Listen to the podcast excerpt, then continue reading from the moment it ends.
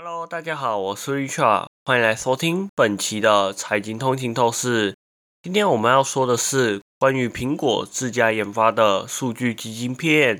最新消息指出，苹果最近在这项颇具挑战性的研发计划上遇上了些许的波折，导致原本预计明年就要和大家见面的自家数据基晶片计划，现在可能要再稍等一阵子。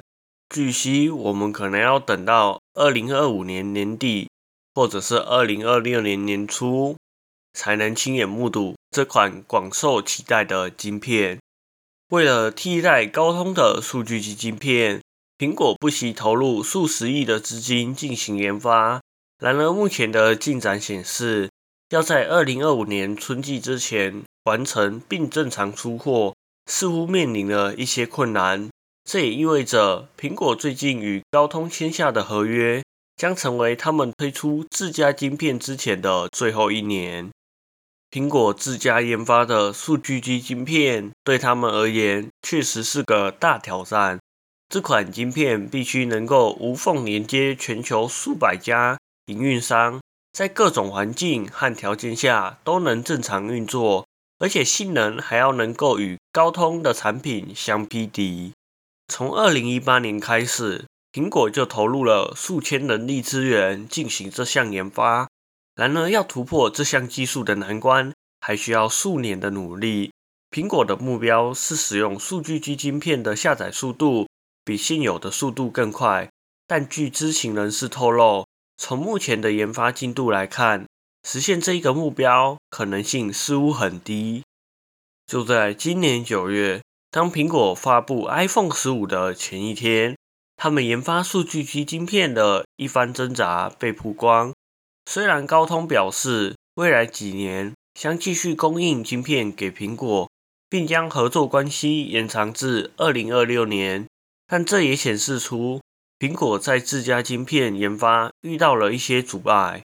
苹果最初计划在最快二零二四年推出首款搭载自家数据机晶片的 iPhone，而首发的机型可能是 iPhone SE 的升级版。